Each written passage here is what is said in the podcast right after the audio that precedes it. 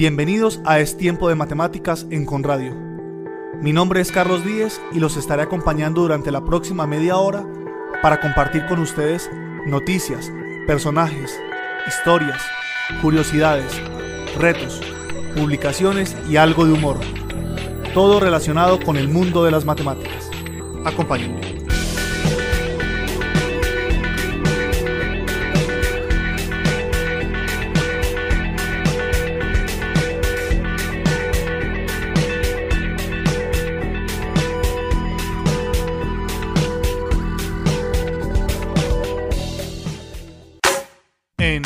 Es tiempo de matemáticas, actualidad matemática. La doctora Christine Swanson, matemática de la Universidad de Washington, ante la muerte de su padre a causa de cáncer de pulmón, sintió que el rumbo de sus investigaciones debía cambiar para enfocarlo a erradicar o menguar el sufrimiento que ocasiona padecer cáncer. Aunque sus estudios recientes se encuentran en fase inicial, hasta el momento han dado muy buenos resultados. Se trata de un programa informático que implementa una ecuación matemática que permite estimar el crecimiento del tumor en un tiempo determinado y el recorrido que hará. Además, indica si existe o no riesgo de metástasis, detallando qué estructuras podrían resultar afectadas en ella. Para visualizar la evolución del tumor, se deben introducir en el computador datos de la enfermedad del paciente procedentes de resonancias magnéticas, un proceso muy laborioso que puede durar hasta tres horas. La esencia de este modelo de diagnóstico es personalizar hasta el último detalle la situación de cada paciente, para que el tratamiento sea lo más preciso y adecuado posible en función de la evolución tumoral que ha estimado el programa. De este modo, se evitará que pacientes con tumores de crecimiento lento reciban una cantidad excesiva de radiación, evitando efectos secundarios mayores de los necesarios. Por el momento, este sistema ha sido utilizado únicamente en pacientes con cierto tipo de tumor cerebral, y el resultado ha sido muy alentador. Estamos ante un gran avance científico que ofrece esperanza y optimismo, no solo a las personas que sufren actualmente cáncer, sino a todos y cada uno de nosotros que posiblemente estemos sanos, pero no sabemos qué nos depara el futuro. En Es tiempo de matemáticas, humor matemático. Después de que han vuelto a pedirle una millonada al decano de la Facultad de Ciencias Físicas para hacer un experimento, él exclama indignado, ¿otra vez? Pero ustedes, ¿por qué no pueden ser como los matemáticos, que les basta solo con papel, lápiz y una caneca de basura? O como los filósofos, que solo necesitan papel y lápiz. En Es tiempo de matemáticas, matemáticas de lo cotidiano. En un artículo publicado por José Manuel Rey, de la Universidad Complutense de Madrid, se propone un modelo matemático que explica la aparente paradoja de que una unión entre personas semejantes, cuidadosamente planeada para que dure para siempre, termine probablemente en ruptura. Esta explicación se muestra como una consecuencia mecanicista de la segunda ley de la termodinámica en las relaciones sentimentales. Es un hecho. El enamoramiento es un estado de enajenación mental transitorio con una base bioquímica. Sin embargo, la decisión de mantener una relación sentimental con alguien de quien te has enamorado debería ser una decisión mucho más racional y menos química. En general, la gente se embarca en este tipo de relaciones que implican un compromiso, muchas veces en forma de matrimonio, tras una detallada consideración, y sin embargo, las tasas de ruptura son increíblemente altas. Existe, digamos, un fracaso en la implementación del programa vital acordado. Esto que acabo de mencionar se llama la paradoja del fracaso o sea, el hecho de que ambos miembros de la pareja han planeado una relación duradera y bonita y se comprometen a trabajar para ella, pero en cambio existen unas altas tasas de ruptura. José Manuel Rey aborda en el artículo una aproximación matemática al problema, centrándose no en el análisis típico de los fallos en la relación, sino tomando la pareja como una unidad, como un sistema, y basando su dinámica sentimental en el deseo de ser felices juntos para siempre. Lo que él propone es un modelo matemático basado en la teoría del control óptimo para una pareja homógama que se plantea una relación a largo plazo. Homógama significa que se considera que los miembros de la relación poseen rasgos socioeconómicos semejantes.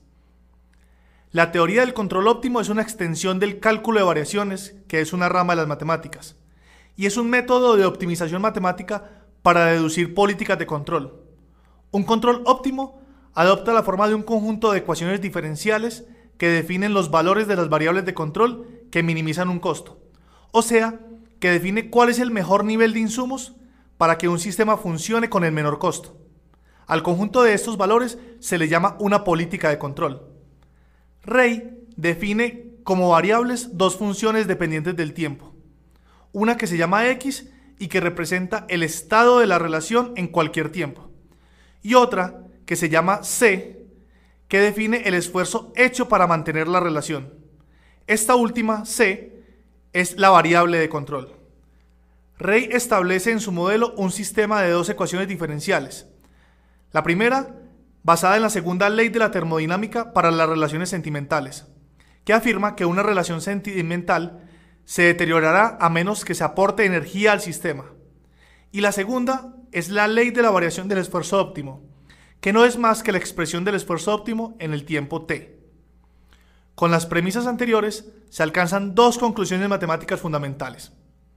La primera es que existe un punto de equilibrio entre la sensación de estar bien y el esfuerzo, y este punto es único. La segunda es que existe una única política de esfuerzo, un único camino, que lleva la sensación desde el punto inicial de la relación al punto de equilibrio único. Traduciendo esto más allá de las matemáticas, significa que las relaciones a largo plazo con éxito existen y corresponden a las rutas de equilibrio de la dinámica de la relación.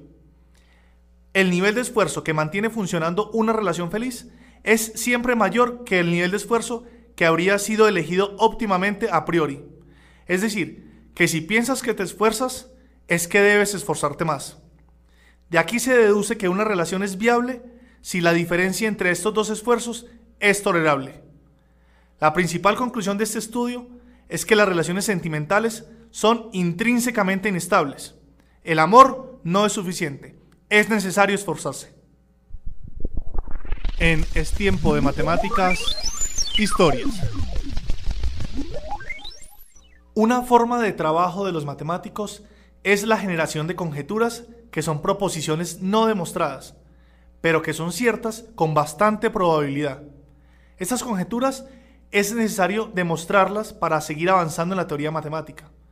Algunas veces incluso las conjeturas parecen tan ciertas que se sigue construyendo proposiciones derivadas de estas, de modo que si se llegan a probar, todo lo construido es automáticamente cierto. Pero si se llega a determinar que son falsas, todo el edificio matemático construido sobre ellas se derrumba. Ese es el riesgo. Una famosa conjetura es la última conjetura de Fermat. Tal vez hayan oído hablar de ella. Ese problema había permanecido unos 350 años sin demostración y fue demostrada en 1995 por Andrew Wiles. De esto hablaremos más profundamente en otro programa. Sin embargo, hoy les quiero contar que por demostrar esta conjetura, entre otros reconocimientos, Wiles obtuvo el premio Wopskel, que consistía en una cantidad de dinero que este tal Wopskel había dejado en su testamento. El caso es que alrededor de la figura de este matemático circula una interesante leyenda que vamos a contar a continuación. Paul Wopskel fue un matemático que se interesó por la teoría de números en general y por el último teorema de Fermat en particular. Tanto le atrajo este problema que intentó demostrarlo sin obtener ningún resultado. Por otra parte, al parecer Wofskel se enamoró de una mujer cuyo nombre no se conoce, pero lo que sí se sabe es que no fue correspondido. Estos dos golpes, el de no poder demostrar la conjetura y el de no ser correspondido por la mujer, junto con el carácter del propio Wofskel, le llevaron a suicidarse, pero no de cualquier manera, pues se dice que era tremendamente ordenado y entonces fijó un día concreto y una hora determinada para el acto. El día que tenía pensado matarse, Wobskel estaba redactando su testamento, pero cuando terminó, vio que faltaban todavía unas horas para que llegara el momento de suicidarse. Así que decidió pasar este rato echando un vistazo a un trabajo de Ernest Comer sobre el último teorema de Fermat. Y mientras hacía esto, encontró lo que él creía que era un error, por lo que intentó arreglarlo.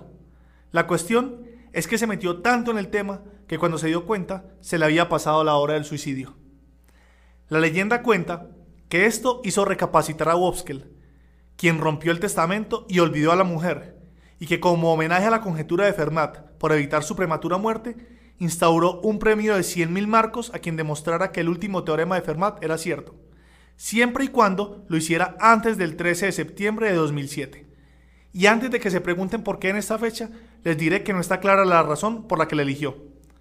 Ahora, si la historia es verdadera o no, tampoco está claro. En 1997, el profesor Klaus Barner de la Universidad Kassel publicó el artículo Paul Wofskel and the Wofskel Prize, en el cual resta credibilidad a esta historia. No dice que no sea cierta. De hecho, comenta que teniendo en cuenta la personalidad de Wofskel, hasta es verosímil, pero también dice que ninguno de los miembros y amigos de la familia, consultados por él, recuerda historia alguna sobre un suicidio que no se produjo. Según Barner, la opción más verosímil es que aparte de que el intento de suicidio no existiera, la idea de instaurar el premio Wopskel surgiera en agradecimiento al último teorema de Fermat por haberle dado sentido a los últimos años de la enferma vida de Wopskel, que padeció esclerosis múltiple. Aunque hay otra posibilidad más rosa, que es no dejarle en herencia todo su dinero a su mujer, que convirtió en un infierno los últimos años de su vida. A falta de más datos, no creo que podamos más que conformarnos con la conjetura que nos parezca más cierta para la historia. En Es tiempo de matemática, mala matemática. Como suele suceder en esta sección, el problema no está en las matemáticas, sino en la forma como se usan e interpretan. Este es el caso de la fórmula Black-Scholes, de la que se dice que es culpable de generar el caos en el mundo financiero. A continuación voy a comentar un artículo que leí en la revista Semana sobre esta fórmula. Lo primero que hay que decir es que aunque la fórmula se escribió por primera vez en los primeros años de la década de 1970, su historia comienza muchos años antes en el mercado de arroz de Dojima, en el siglo XVII en Japón, donde se hacían contratos de futuros para los comerciantes del arroz. Un contrato de futuros es un contrato que establece que una persona acordará comprar arroz de otra persona en un año, a un precio que acuerdan al momento de la firma. Por la gran utilidad de este tipo de contratos, se volvieron cada vez más usuales. Pero cuando se establece un contrato de futuros, surge la pregunta de cuánto se debería estar pagando por las opciones que se están negociando. La fórmula Black-Scholes ayuda a definir ese valor del derecho de comprar a futuro a un precio determinado. Pero la conexión entre el precio de lo que se va a comprar y el valor de la opción de compra no varía de una manera sencilla, depende de qué tan probable sea la utilización de la acción, y eso a su vez depende del precio de la opción y el precio del artículo. Es todo un enredo. Myron Scholes trabajó en el problema con su colega Fisher Black y descubrió que el método hallado resultó ser una forma no solo para calcular el valor de las opciones, sino de todo tipo de activos financieros. Dice él que eran como niños en un almacén de dulces, en el sentido que describían opciones en todos lados, las opciones estaban presentes en todo lo que hacían en la vida. Pero Black y Scholes no eran los únicos niños en la tienda de dulces, dice Ian Stewart, argumentando que la fórmula Black-Scholes fue una invención peligrosa. Stewart dijo que lo que hizo la ecuación fue darles a toda la confianza para comerciar con opciones financieras mucho más complicadas que se conocen como derivadas financieras. Pero a medida que los bancos y fondos de cobertura se basaron cada vez más en esta ecuación, se hicieron más y más vulnerables a las simplificaciones de las matemáticas. El trabajo de Scholes inspiró a una generación de genios matemáticos de Wall Street y en la década de 1990, él, el mismo Scholes, era ya un jugador en el mundo de las finanzas. Era socio de un fondo de cobertura llamado Long Term Capital Management. La idea de esta empresa era que iba a basar sus transacciones en principios matemáticos tales como la ecuación de Black-Scholes y realmente fue un éxito sorprendente al comienzo. Fue superando a las compañías tradicionales muy notablemente y todo se veía bien. Pero no terminó bien. La empresa perdió 4 mil millones de dólares en el curso de seis semanas. ¡Qué barbaridad! Fue rescatada por un consorcio de bancos que habían sido reunidos por la Reserva Federal. Todo esto sucedía en agosto y septiembre de 1998, menos de un año después de que Scholes hubiese ganado el Premio Nobel de Economía. Stewart dice que las lecciones del caso Long Term Capital Management son evidentes. Se demostró la peligrosidad de este tipo de transacciones basadas en algoritmos si no se vigilaban algunos de los indicadores que las personas más convencionales utilizaban.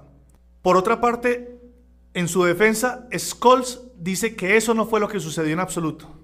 No tuvo nada que ver con las ecuaciones y nada que ver con los modelos, sino que fue simplemente un caso de operadores financieros que tomaron demasiado riesgo contra el mejor juicio de los expertos matemáticos. El debate sobre la fórmula de Black-Scholes es ahora un debate más amplio sobre el papel de las ecuaciones matemáticas en las finanzas. El poder de las matemáticas, como todo gran poder, implica una gran responsabilidad. En Es tiempo de matemáticas, matemáticamente. Por favor, respiren profundo y pongan atención a ese acertijo. ¿Cuántos animales tengo en casa? Sabiendo que todos son perros menos dos, todos son gatos menos dos y que todos son loros menos dos.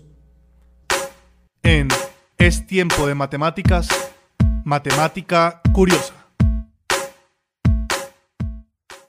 Google es una página web, pero también es un número.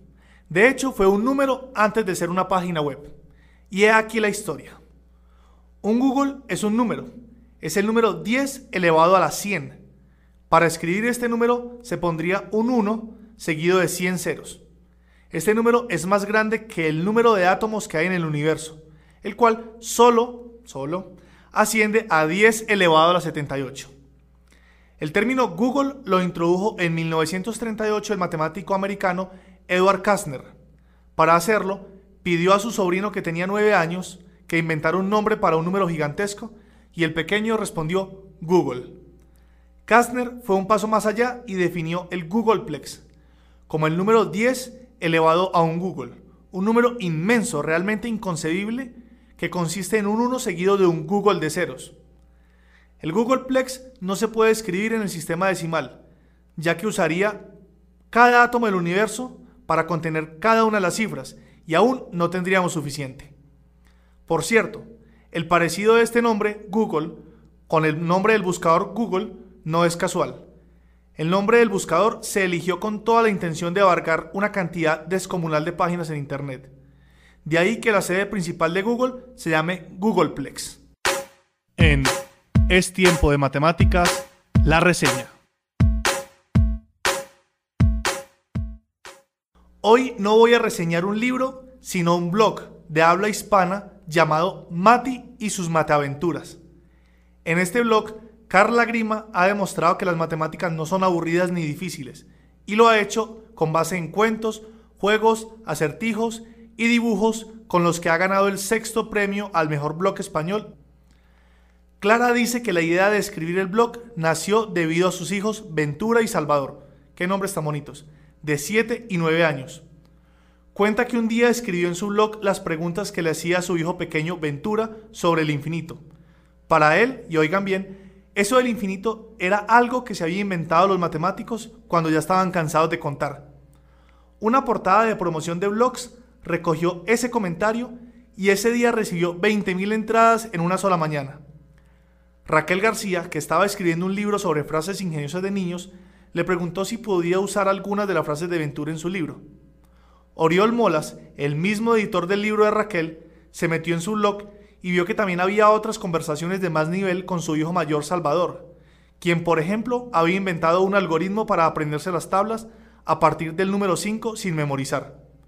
El editor le preguntó si podía hacer un libro para que los padres pudieran jugar con sus hijos con matemáticas sin tener que estudiarlas. Y ahí empezó la idea del blog Mati y sus mateaventuras.